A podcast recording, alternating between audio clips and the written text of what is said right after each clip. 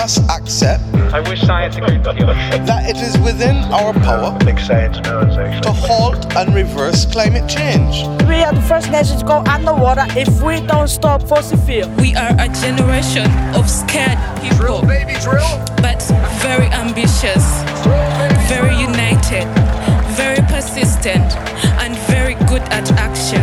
When we don't act, people who look like me die. We indeed have some work to do, but some more than others. We're not here to save this world. We're here to tear down this world and build a new one.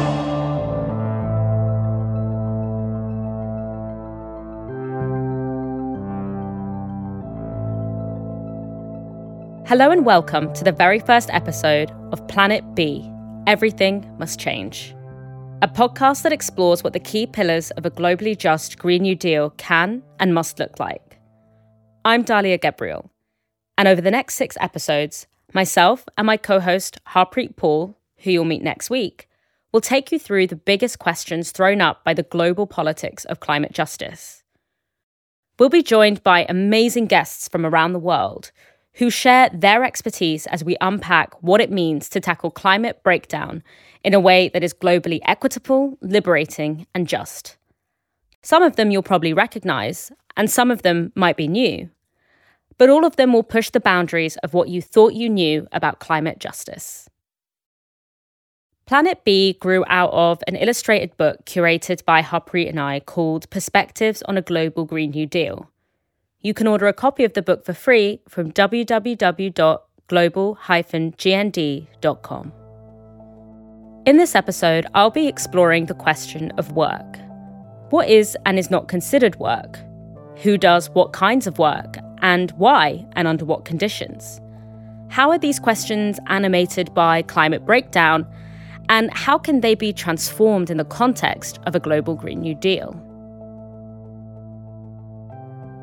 But first, some context on why we are doing this series now. In many ways, the Green New Deal represents a progressive shift in climate politics in Europe and North America.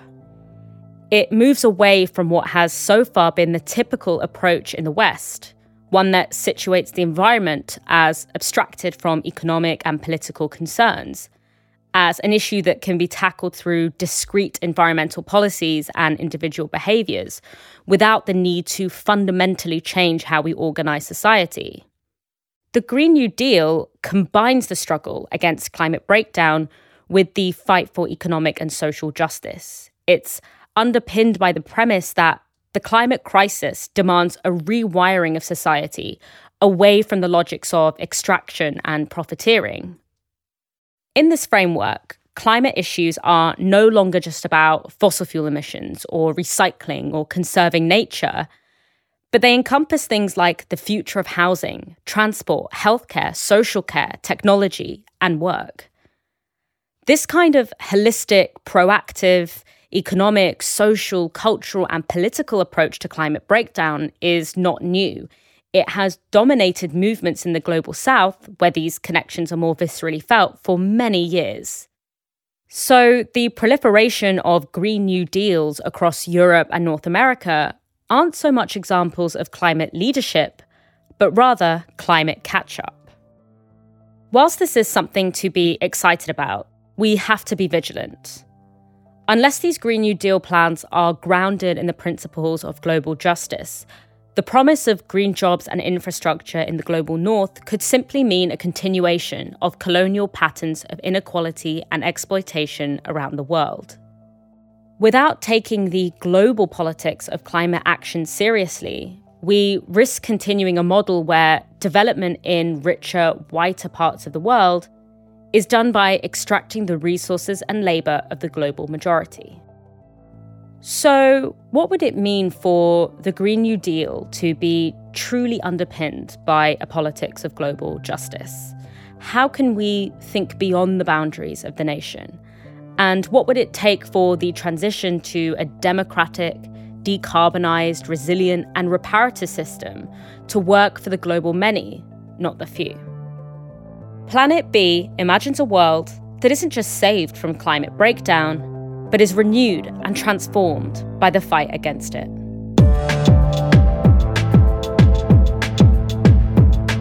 We talk about a Green New Deal. That is what a Green New Deal is all about. We are talking about jobs and justice. Jobs and justice, peace and prosperity. We can get to net zero, not costing people jobs, creating jobs. transforming our energy system can, over a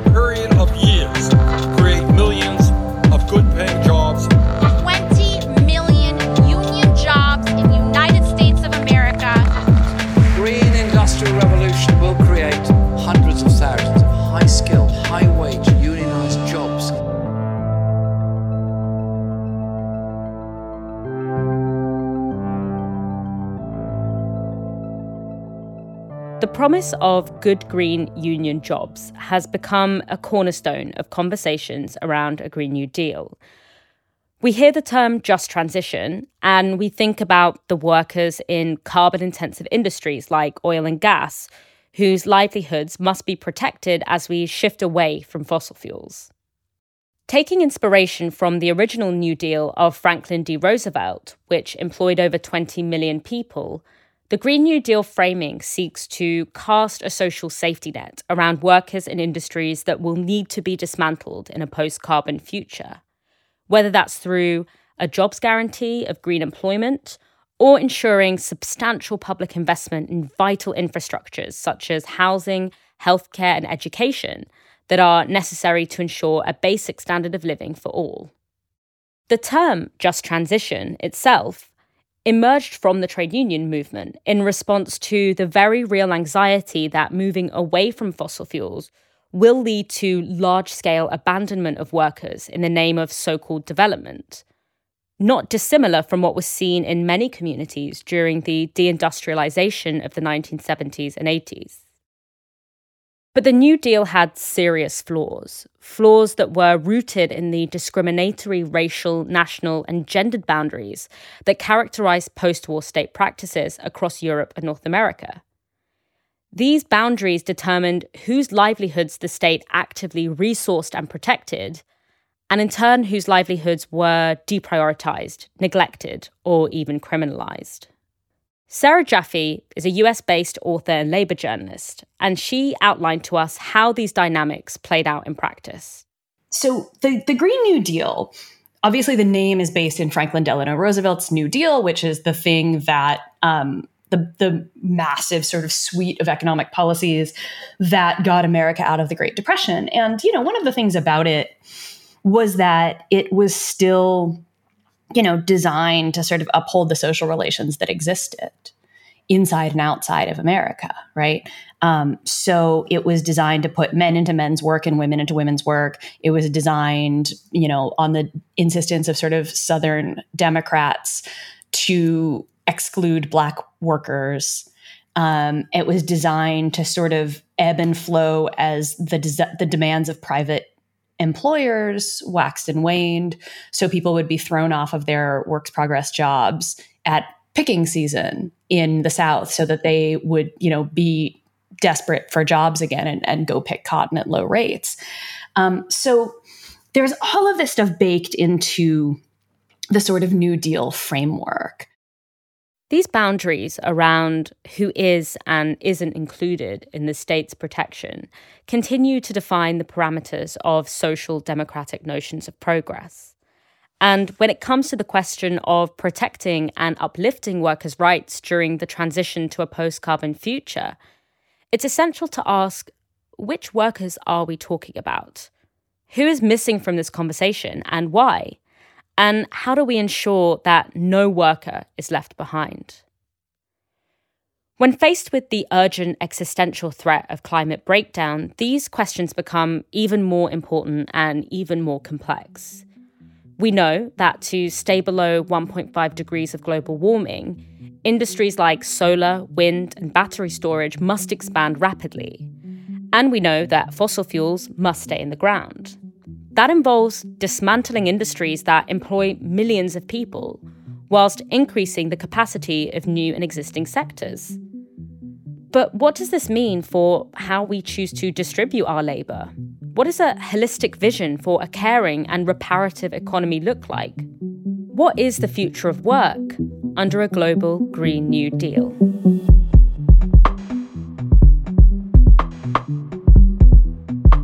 But before that, let's begin with the obvious. What happens to the workforces in soon to close oil and gas projects? How can they play a central role in a just transition so that both workers and communities who have become reliant on these high carbon industries are protected? How can the justice movement break through the immense efforts of the oil and gas industry to pit their workers against the climate movement? In the UK, a leading example of this debate has been around workers in the North Sea oil industry, an issue that has garnered significant attention since Scotland was announced as the host of the COP26 climate negotiations.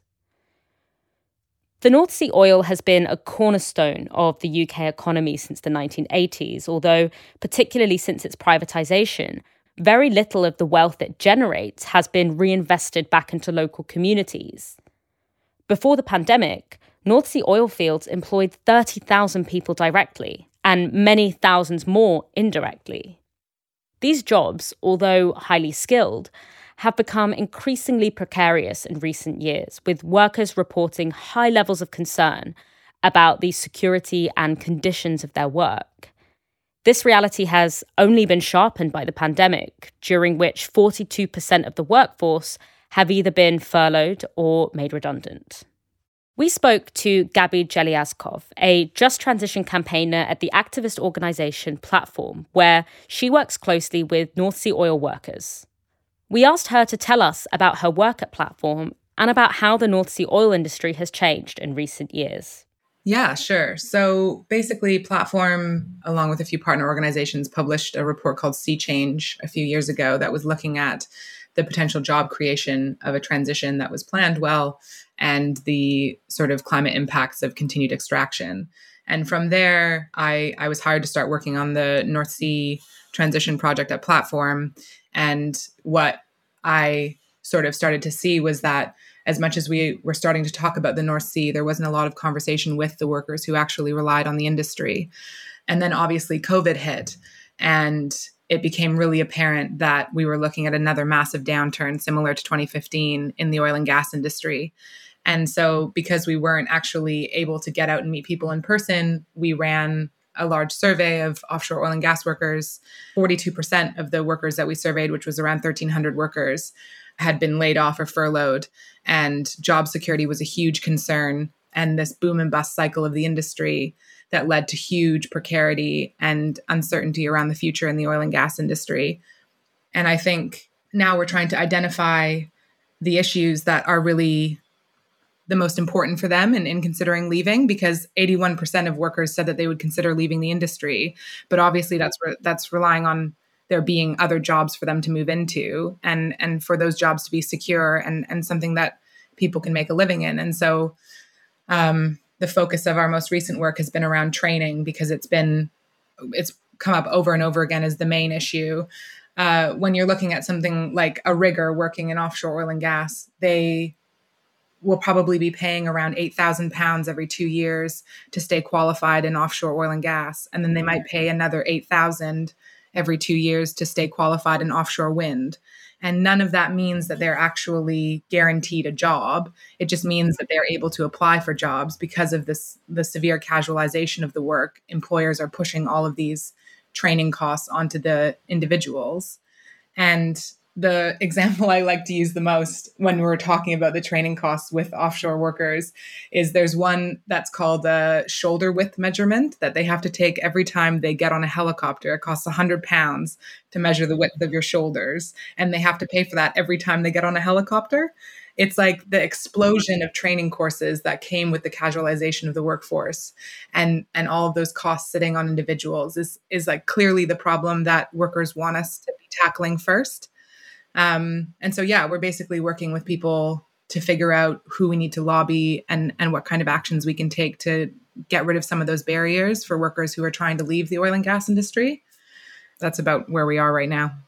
Workers have a right to feel skeptical about the likelihood of a just transition.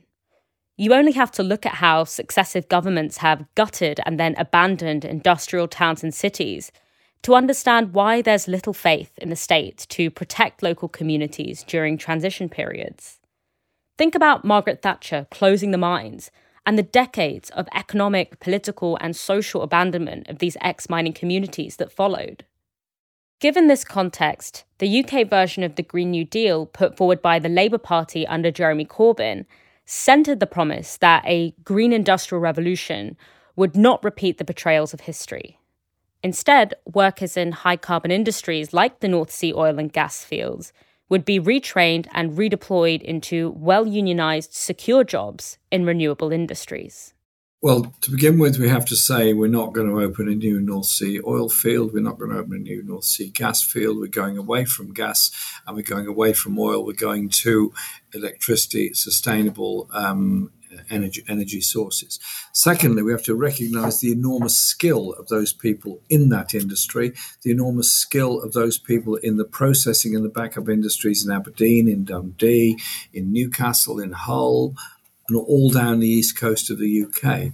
Very, very high skilled industries. It means transitioning those into high skilled jobs. And that is beginning to develop. It is perfectly possible to uh, transfer between sustainable uh, to a sustainable industrial system uh, by using those skills. But if you just say to those industries, close up, go away, your skills are not needed anymore, yes, their skills are needed.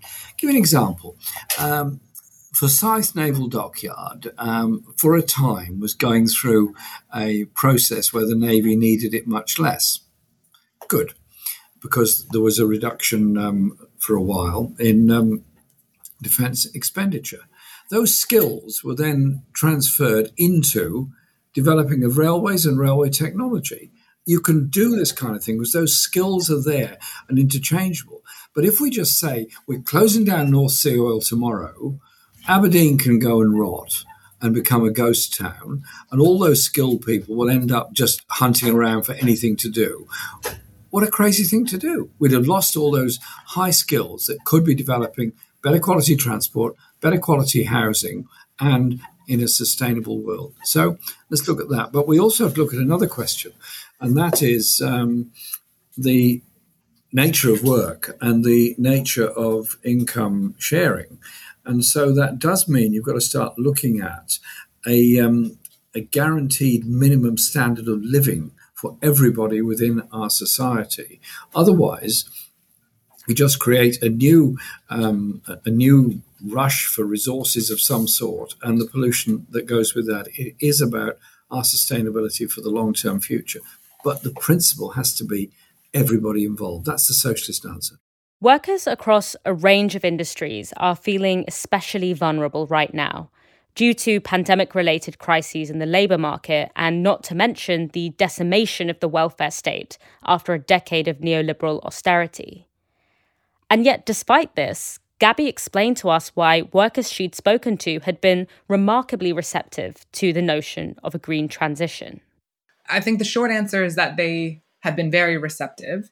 But I think that the longer answer is that you have to think about the way that you're speaking about those things.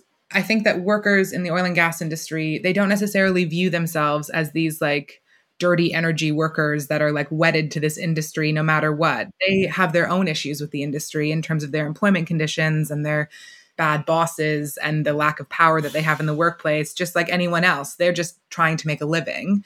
And I think that we would make a mistake if we didn't view oil and gas workers as as fundamentally energy workers not just centered on oil and gas because that's their job they work in the energy industry they know about mm-hmm. innovations in, in, in energy they know about different technologies that are being built like they they know all that information because that's the industry that they work in. And so i think that if if we approach them saying something like don't you want to feel good about your job? then obviously they'll get defensive because that's a crazy thing to ask most people.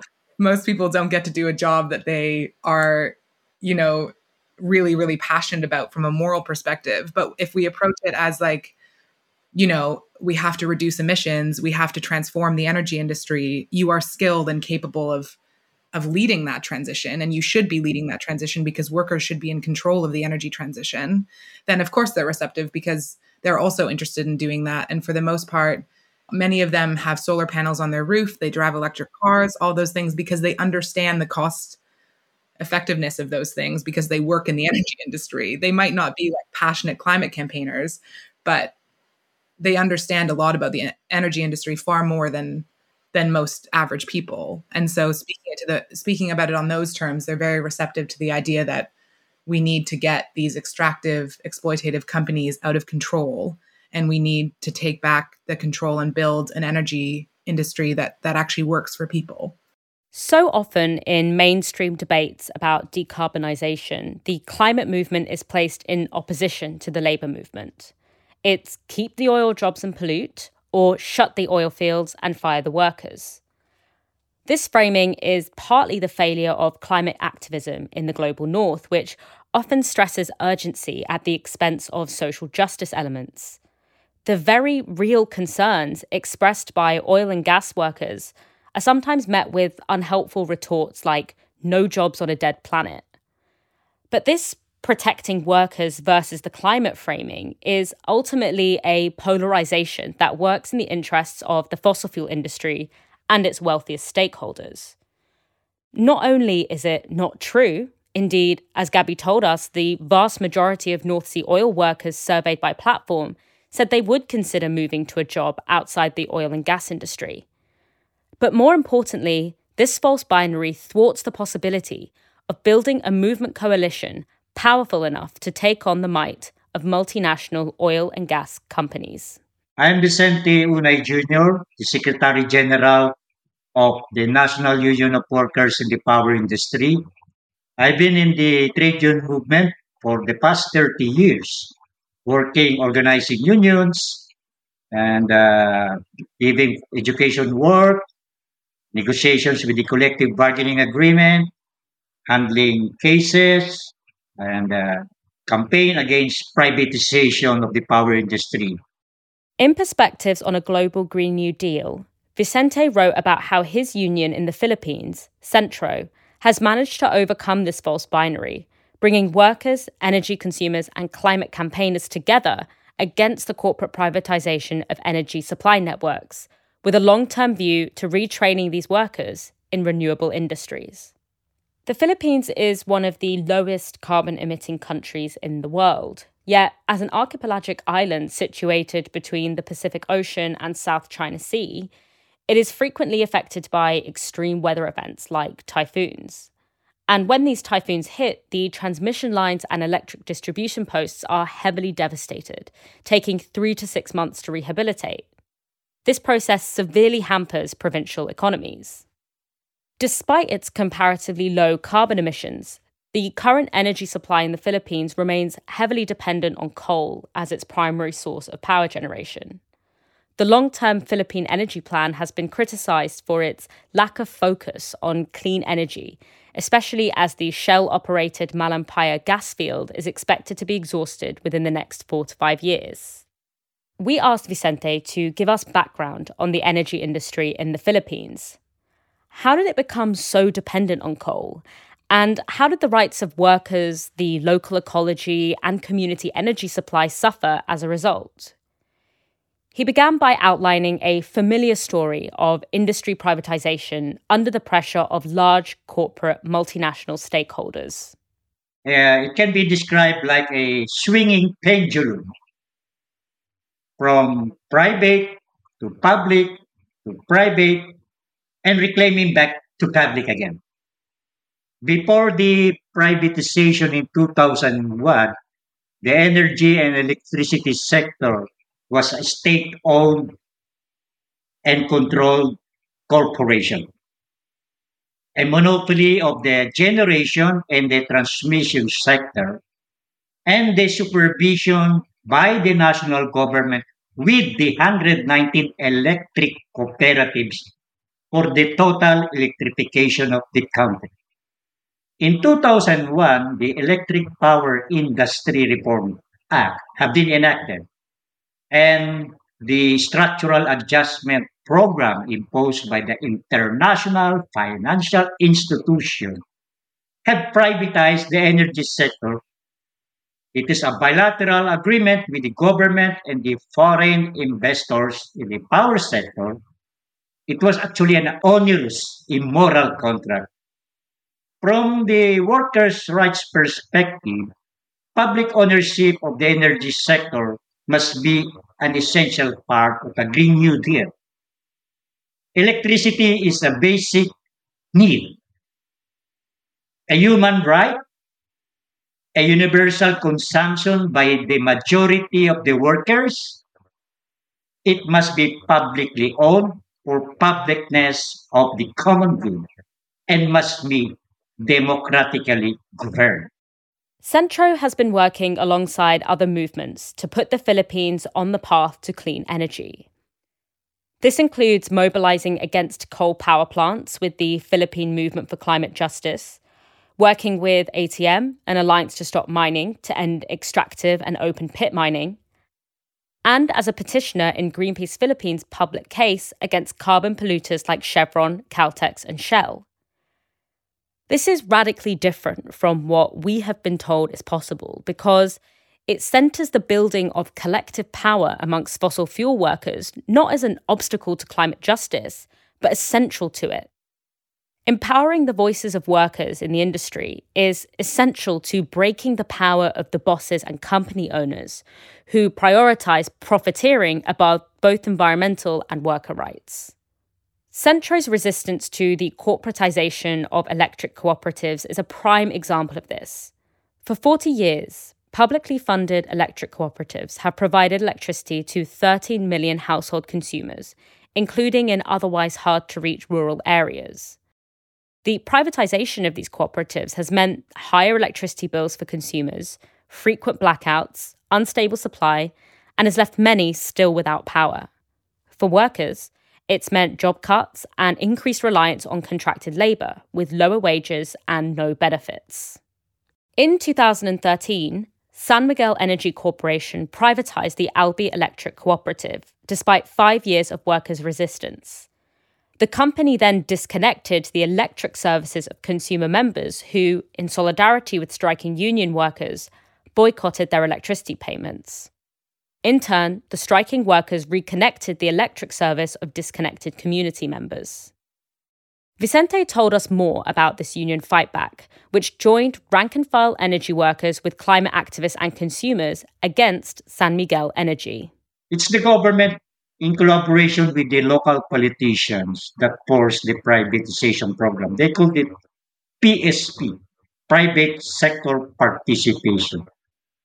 It was an uphill battle that takes three years of workers' strike. We lost legally, but we won politically by winning the popular support of the consumers to boycott payment of the electricity bills until at present. The San Miguel Energy and its affiliate, Albay Power Energy Corporation, have been pushed by the consumers to move out. But looking back, how it happened, it's actually the unity of the rank and file workers who started to initiate the resistance to oppose privatization. We start with the rank and file, and then we convince the enlightened management. We convince and organize the vigilant consumers. We convince and organize the critical local government officials at the barangay level territories to oppose private takeover. Until at present, the San Miguel Energy suffers its operational capacity. So we educate and uh, mobilize the multi-stakeholders coalition to hear their voice with the national government. But the you know the local politicians are very silent and try to wash their hands because election is coming now. So the key is empowerment of the marginalized sector in building collective power. It's commitment, it's a political will, it's a determination and patience to understand everybody. There must be no monopoly of truth. Everybody must share its uh, ideas. Everybody must share its responsibilities. While struggling against the exploitative practices of corporate fossil fuel companies, SENTRO introduced pilot renewable energy areas and concluded a collective bargaining agreement that created a Climate Justice and Just Transition Council. This was a huge victory that the global climate movement can learn from. However, the fight in the Philippines isn't over. A corporate franchise grabbing bill is currently pending in the Philippine Congress, which puts nine electric cooperatives under threat of privatization. Transitions are difficult. They take time, resources, and a compelling vision. But the work of energy unions in the Philippines is an inspiring example to all of us, demonstrating that with movement pressure and political will, it is possible to bring together workers in fossil fuel industries with the climate movement in pursuit of a post carbon future that is more sustainable and equitable for us all. We know that workers must be protected through pensions and funded retraining into guaranteed green work schemes. Education must be a central demand to equip a new generation of engineers, construction workers, plumbers, metal workers, and architects. And current workers in these sectors have huge amounts of untapped knowledge and expertise, without which a transition to green energy is simply not possible. Building trust based on solidarity with this workforce as they try to build their own power over the decision making processes in their industry must be part of the climate movement strategy going forward. How do you build trust with that person? You you talk to him like a normal person and you ask questions about the in- increasing insecurity of their work, the decreasing social services in their community, the fears they have around whether they'll be able to get to retirement in a secure way. Those are all things that people are really worried about. And for the most part, what we've heard from oil and gas workers is that they feel really powerless against an industry that can dump them in the thousands every time there's a downturn with absolutely no consequences for the companies. And so, speaking about it in terms of a lack of power and then actually showing up and trying to fix that with them is how you build trust and, and ultimately solidarity. And I think when you're looking at a collective bargaining question, I mean, the simplest answer to that is you just you join a union and you try to fix the union that you're in or not necessarily fix but like build it up to be more powerful than what it is at the moment and you show up to picket lines of workers in the fossil fuel industry and you just show up and show that solidarity and without some sort of expectation that they're going to do something else for you immediately because every person is interested in making sure that their communities and the people that they love and care about are thriving. And so if if that is the goal then we just need to make it so that people feel like that is possible if they work together and that and that can't come from a climate movement lens that doesn't take into account all the material conditions that people worry about on a day-to-day basis. Creating a just worker led transition in the oil and gas sector has become a cornerstone of Green New Deals across Europe and North America. But it's important to remember that this is not the only workforce that will be significantly impacted by a green transition. We must not forget what a renewable energy revolution would mean for those further down the supply chain, particularly those in industries that are just as extractive and exploitative as the fossil fuel industry, but are often assumed to continue and possibly even expand in a system based on renewable energy. These workers, because of their geographic, class, and racial locations, tend to be out of the purview of policymakers, especially in the global north. They are made vulnerable by some of the more West centric Green New Deal discourses, despite being already at the sharp end of climate breakdown. My name is Seb Ordoñez. I am Senior Programs Officer at War on Want, a London based organization uh, that has been around since the 1950s. It grew out of the labor movement and works on a range of issues uh, to achieve um, a vision of global justice.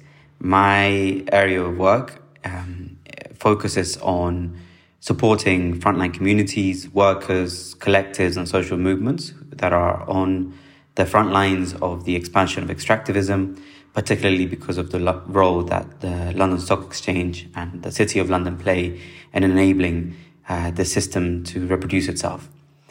Um, my contribution to the wonderful book Perspectives of a Global Green New Deal was a chapter titled Leave No Worker Behind.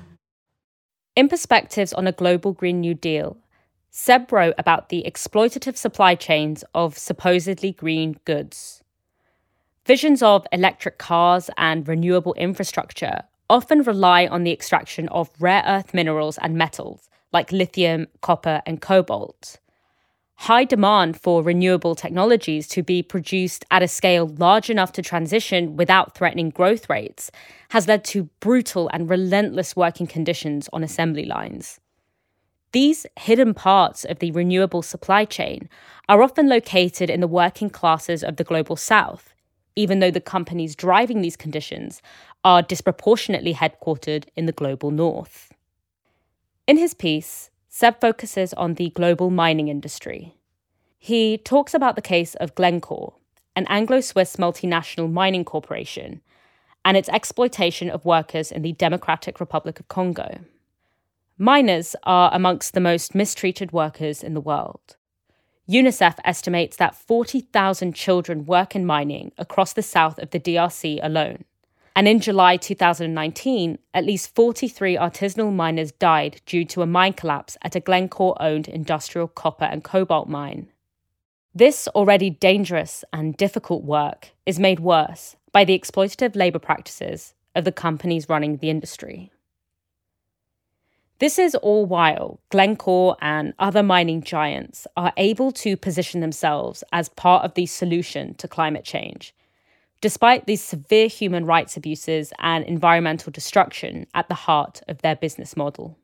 For a long time, extractive industries, including the global mining industry, would legitimize its existence by claiming to bring development to the regions where they entered.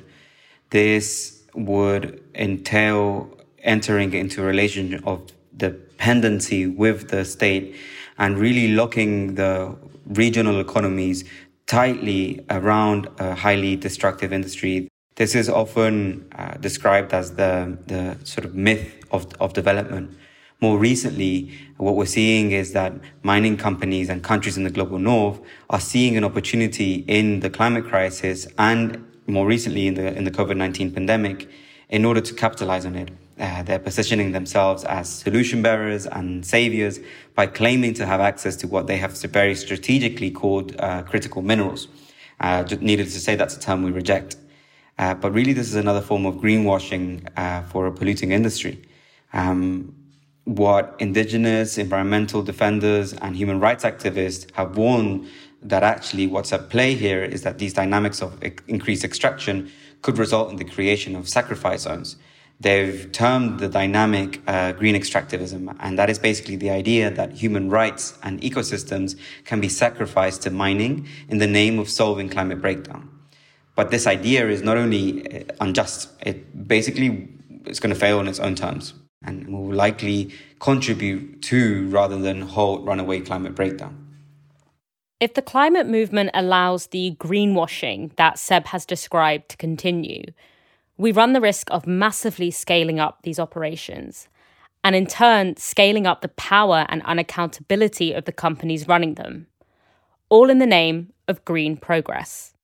Each new green technology has a potential for extractivist violence and worker exploitation from Chile to China, Chile, where, which is the world's largest producer of lithium, a key component of lithium ion batteries that are so critical for the production of electric vehicles as well as um, electric grid uh, storage capacity, to China, where the majority of these technologies are produced. Uh, technological supply chains across the globe are undergoing massive reconfiguration, connecting mines to smelters to power stations to renewable energy manufacturers. And it's in the in this process um, that frontline communities, uh, factory workers, floor shop assistants are also being connected in chains of solidarity.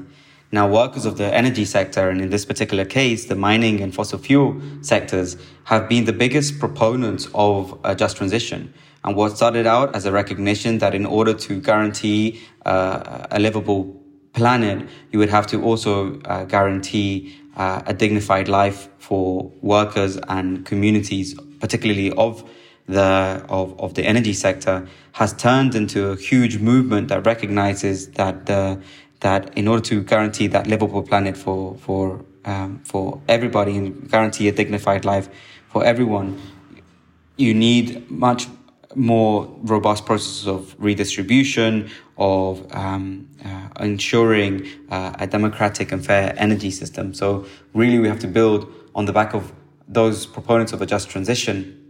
And workers know this uh, uh incredibly well, which is why, for example, IndustriALL, the Global Trade Union Federation, is calling for, or has been calling for decades now, for sustainable industrial policy, which basically recognizes that it's not just about guaranteeing the livelihoods and the futures of workers in the energy sector, but about transforming the ways in which our societies uh, function in order to make them more sustainable. Communities at the front line of mineral extraction are experiencing displacement, internal and external conflict, eroded livelihoods, contaminated air, soil, and water, lack of access to arable land and freshwater, economic dependence, severe health impacts, and cultural loss as peoples are severed from their land. At the manufacturing level, exploitative conditions with long hours, poverty wages, union busting, and health and safety concerns are endemic. With China dominating the manufacturing of solar PV and lithium ion batteries, what happens on the factory floors of Huangzhou should be as central to envisioning a Green New Deal as rebuilding industry in the Rust Belt of the US or deindustrialized parts of rural Britain. Otherwise, we are simply exchanging one exploitative and extractive form of resource capitalism with another. And this is the danger of pursuing a Green New Deal that focuses primarily on workers in certain sectors or geographies of the supply chain, or that limits its imagination within national boundaries. The reality is that supply chains that make possible green technologies and other consumer or infrastructural products are transnational and these supply chains are heavily implicated in any vision of a Green New Deal, global or otherwise. A holistic approach to transition that guarantees basic standards for workers everywhere, in all sectors and all geographies, cannot be deprioritized in the name of urgency or inevitable development. This includes distributing this work fairly and enhancing the say that workers have in their own conditions, building strong unions, supporting workplace democracy, and a guaranteed global standard for working conditions must be at the heart of the climate movement's demands for a just transition. This means rewiring the fundamental assumptions upon which our global economy is based. These green extractivism approaches to sourcing the minerals and metals crucial for the just transition are often presented as innovations, but really what they are are a, a front and form of greenwashing that leave intact the old and dangerous assumptions about how this, this transition should take place. And one of the main assumptions in this regard is the idea that we can keep growing the global economy and decouple that growth from the environmental impacts. We really need to challenge the dominant narrative that the global mining industry and global north countries are uh, espousing and recognize that the fossil fuel industry and the global mining industry are two sides of the same coin, uh, to seeking to guarantee their bottom line and doing so by legitimizing their existence, in this case, by claiming to be uh, the, the, the solution bearers to a crisis that's rooted in global dynamics of capitalist accumulation.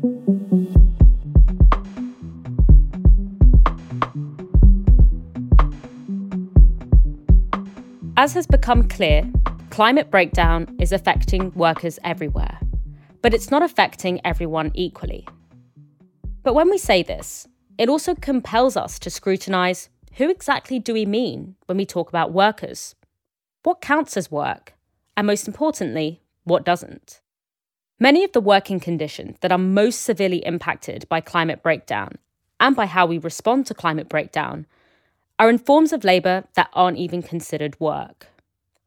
So, we've talked a bit about how geography and race work together to invisibilise certain workforces from conversations around good green jobs. But there's another important related process at play here gender. Climate discourse in the Green New Deals of the global north tend to focus on those male dominated industries deemed productive to GDP, such as energy, transport, and construction. However, the conditions of both unpaid and paid social reproductive labour, the work that goes into caring, cleaning, cooking, and educating, tend to remain unaddressed. This is despite the fact that this kind of work is not only the building blocks upon which the rest of society relies, but it's essential to surviving climate induced crises. As Sarah said earlier, this is part and parcel of the legacies left to us by the framework of Roosevelt's New Deal. Indeed, the invisibilization of domestic labour more broadly is baked into capitalism itself. Today, over 75% of unpaid care work in the world is undertaken by poor women and girls. Their contribution to the global economy, when valued at minimum wage, is $10.8 trillion. That's more than three times the value of the global tech industry. In countries of the South, 90% of women are working in the informal sector, while their unpaid domestic work subsidizes the global capitalist economy. In other words, wealth for the rich is accumulated by eradicating basic labour and human rights of women and girls across the world. This invisibilized, unpaid labour is so often neglected from conceptions of work, despite it being fundamental to the reproduction of our societies. This kind of work isn't bound by legal contracts. It's not easily unionised or subject to labour regulations. Instead, the contract that this work relies on is social and cultural. It's in the expectation that women are naturally responsible for undertaking the lion's share of this difficult and skilled labour. This expectation that women, especially in the global south, should do this essential work under exploitative conditions is reproduced when we talk about work under a global Green New Deal without talking about how we reprioritize and redistribute the work of social reproduction. This is especially important when we consider that this gendered division of labour only grows more pronounced as the climate crisis intensifies. I'm Kavita Naidu. I'm an international human rights lawyer working in feminist climate justice in Asia and the Pacific. I would like to acknowledge that I'm calling in from stolen Gadigal land or Sydney, where I'm based, and pay respects to elders past, present, and emerging. I'd like to pay tribute to the work of all Aboriginal and Torres Strait Islander peoples, Iwi Maori, and Indigenous Pacific Islanders fighting for climate justice to protect their country. Um, and for the book, I wrote the chapter on women's work and just transition. Kavita Naidu is the former Climate Justice Program Officer at the APWLD, the Asian Pacific Forum on Women, Law and Development. And she told us about how the working conditions of women, both paid and unpaid, are being disproportionately impacted by the climate crisis. Yeah, so the climate crisis is increasing domestic and care burden for women in the global south because women make up the majority of those who provide domestic and care work in this region, which means, you know, the women are actually being forced to work longer hours. There's intense food and water insecurity, which means, you know, they need to travel further to collect water and firewood.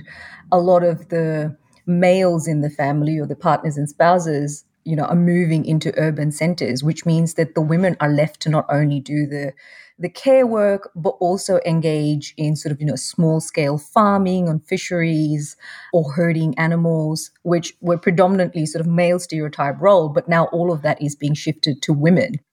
These you know work conditions or forms of earning an income and livelihood in the global south is already exploited. It's not like they're earning um, you know recognized minimum wage or anything like that. So poverty is deepening and in fact you know women account for almost 70% of those living below the poverty line.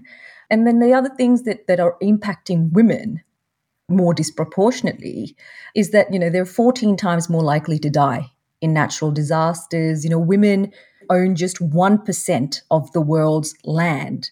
So the marginalized women in the global south, so, you know, the rural, poor, small scale fisherfolk, pastoralists, farmers, migrant workers, ethnic, religious, and sexual gender minorities, are already not only facing the disproportionate impacts of the climate crisis, but their existing living conditions is rife with discrimination, inequality, and violence from an entrenched system of patriarchy, colonialism, imperialism, militarism, and neoliberalism. So these women are deliberately exploited, dehumanized, and commodified to serve a system that reinforces power and privilege and wealth in the hands of elite men.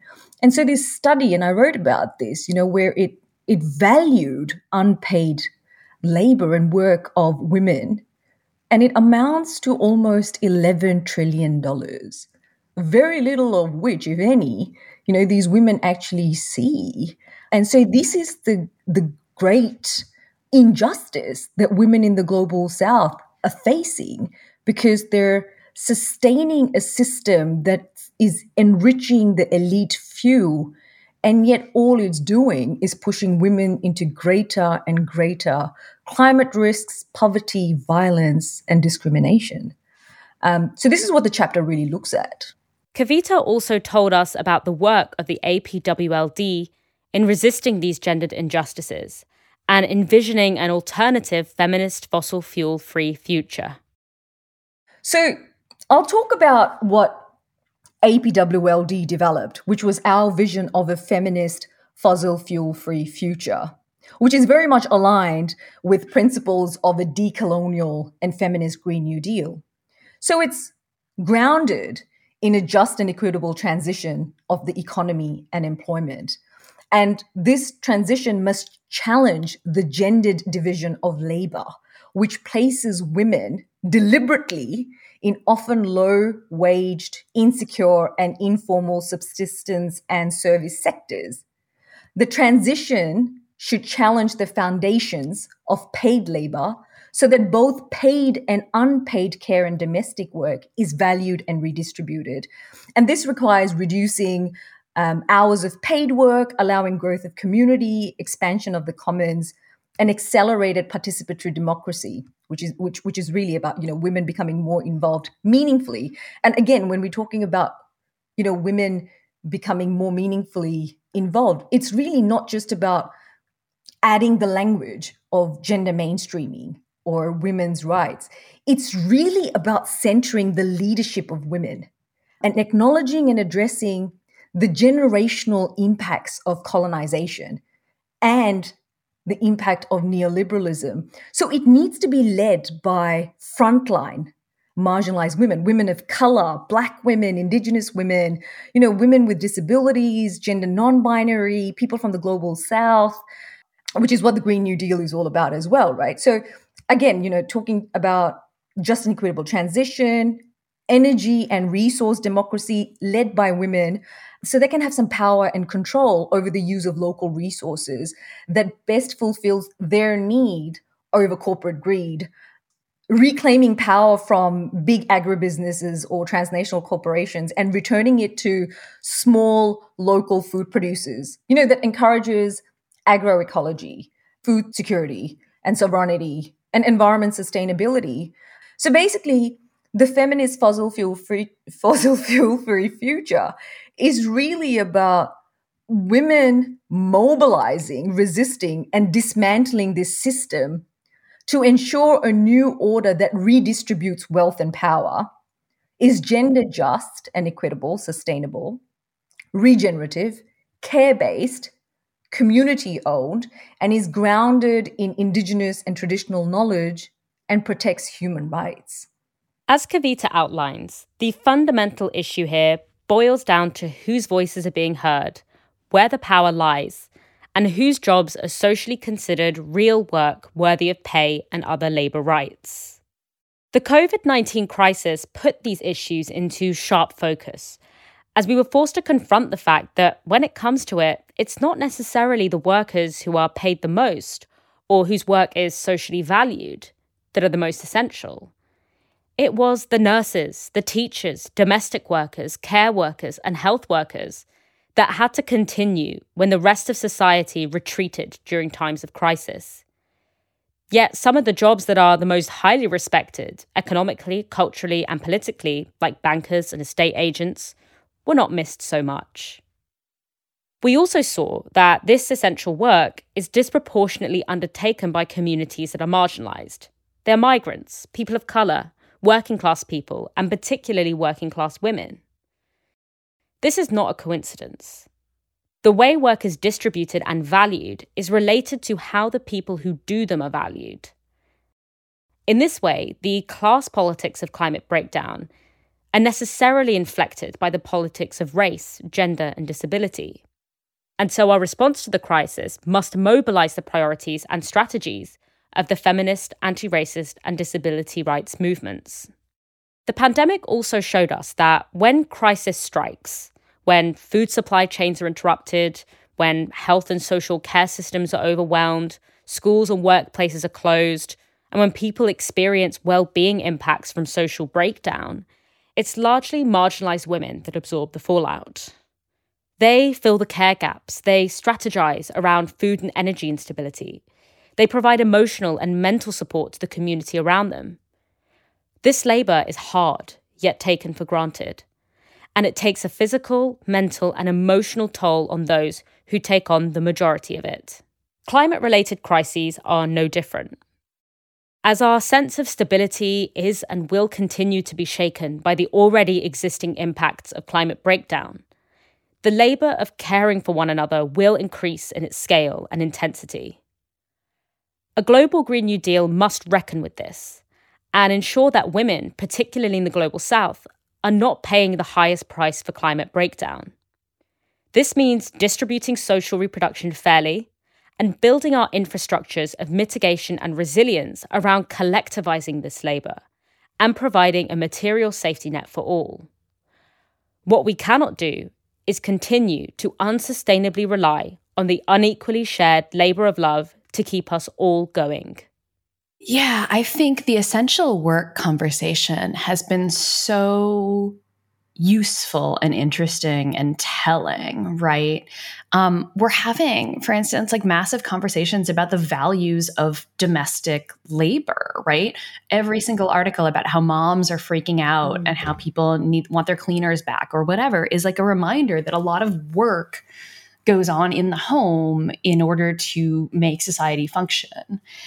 And yeah, so we've seen sort of in what could be shut down what could move into the home and what, you know, sort of had to go on. A demonstration of, of you know, the importance of the work of social reproduction and the sort of unimportance of other stuff. And like, you know, everybody going out to clap for the NHS, clap for healthcare workers. Um, and now we're seeing healthcare workers being offered a 1% pay raise, right? I've been covering this nurses' strike in Massachusetts, been on strike since March. And their main demand isn't money, it's it's staffing. Yeah. It's hire more nurses because we're actually understaffed and that means we can't give good patient care. Um, you know, when you look at this kind of work that is incredibly important that that kept people alive, that keeps people alive every day, and then you look at the social value placed on it and the way that these, you know, people are trying to wring every last bit of productivity. And they do talk about productivity, even if they're not talking about profits. In the mm. case of this Massachusetts strike, it is a for profit hospital. But even when they're not talking about profits, they are still trying to wring more productivity out of nurses, even in the NHS, right? Um, you still have management consultants coming in and, and trying to make it more efficient. Mm. And yeah, so we're seeing in in real sort of up close fashion how little social value we've placed on the things that are actually the most important and the most necessary.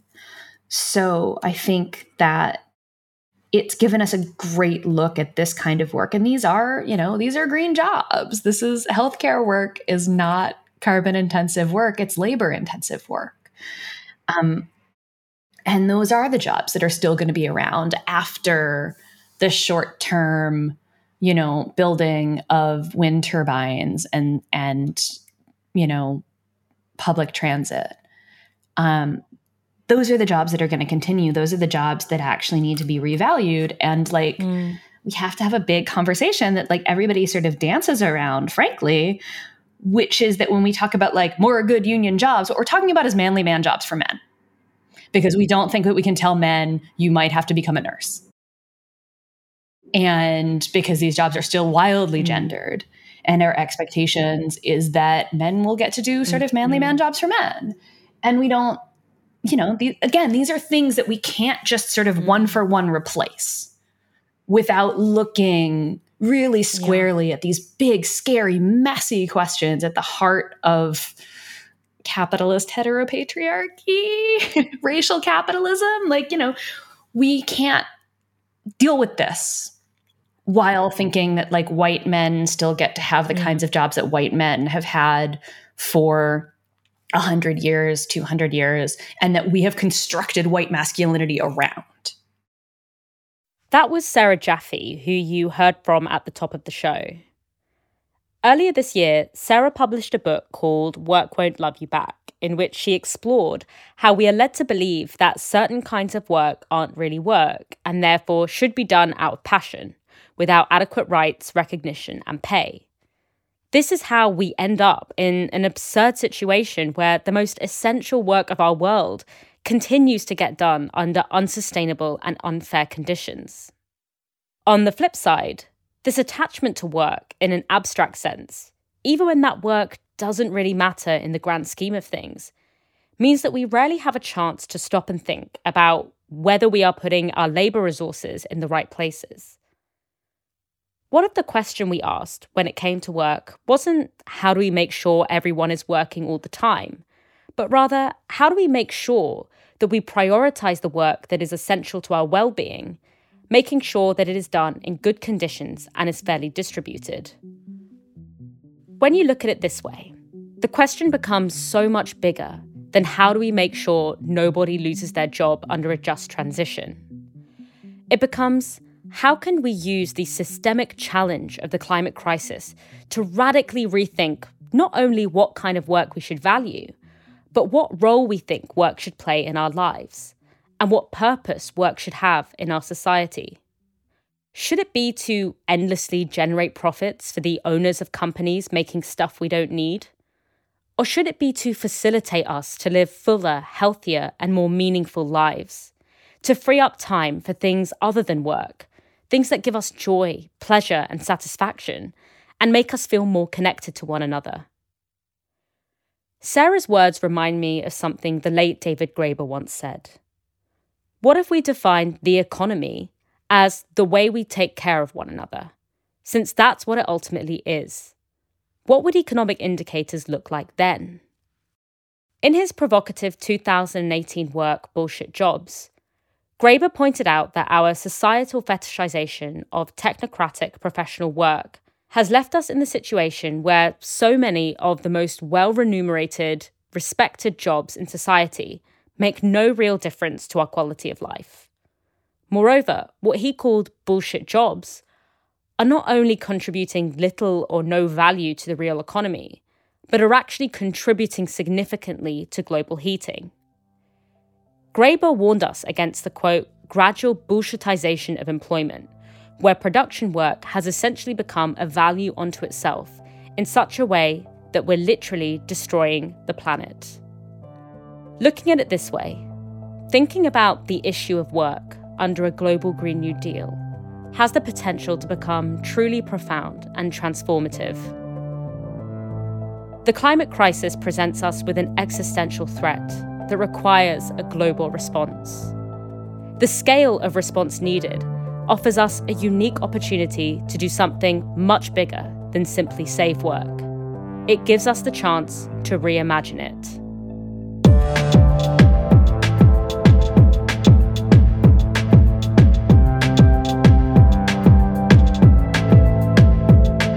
Thank you for listening to Planet B. This series was produced by Freddie Stuart and made possible by the generosity of the Rosa Luxemburg Stiftung. This episode was written by Dalia Gebrial and Freddie Stuart. The music and sound was produced by Ben Heyderman, and the podcast artwork was designed by Tomekah George and Pietro Garrone. Just one final reminder that you can order a free copy of Perspectives on a Global Green New Deal, the illustrated book on which this series is based, at www.global-gnd.com. You'll find the next documentary episode of Planet B right here on Novara Media at the same time in the same place next week. And stay tuned for extended editions of our guest interviews, which we'll be publishing as bonus content. I've been your host, Dalia Gebrial, and thank you for listening.